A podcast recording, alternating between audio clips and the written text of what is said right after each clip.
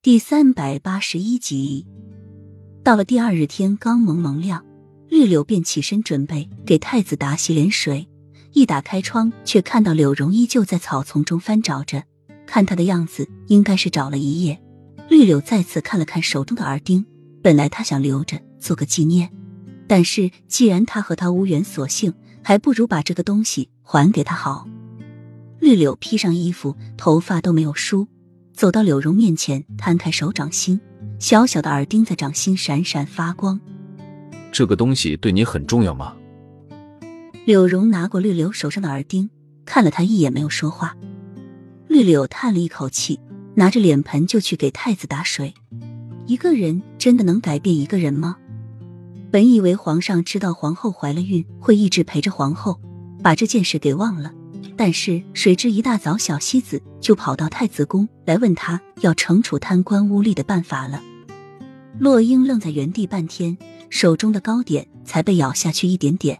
洛英想了半天才说：“这个我要亲口跟皇上说。”那就请樱花夫人一驾乾清宫。小西子很顺溜的答道：“墨尘、柳荣、绿柳、小西都不约而同的看向继续愣住的洛英。”一副同情的模样。呃，这就不用了吧。亲口跟皇上说，那都是借口。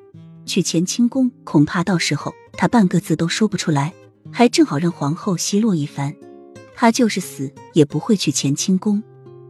难不成你要皇上亲自来太子宫？皇后怀孕，皇上可是把所有的心思都放在了这乾清宫，一刻也离不得皇后。都恨不得把皇后也带去上朝了。蒋西子鄙夷的说着：“皇后怀一次孕多难啊！六年前皇后不小心吃了堕胎药，导致到现在才怀上。如今皇上可是事事留心，入口的东西都是亲自检验，不敢有丝毫的怠慢。”洛英听着，心隐隐的作痛。她怀孕的时候也没见她这么紧张过，说什么挚爱，最爱的还不是皇后？那不就成了？皇上既然要日夜陪着皇后，我怎么说抓拿贪官污吏的方法？洛英瞧准时机，能熬一天是一天。这跟皇上离不离开乾清宫有什么关系？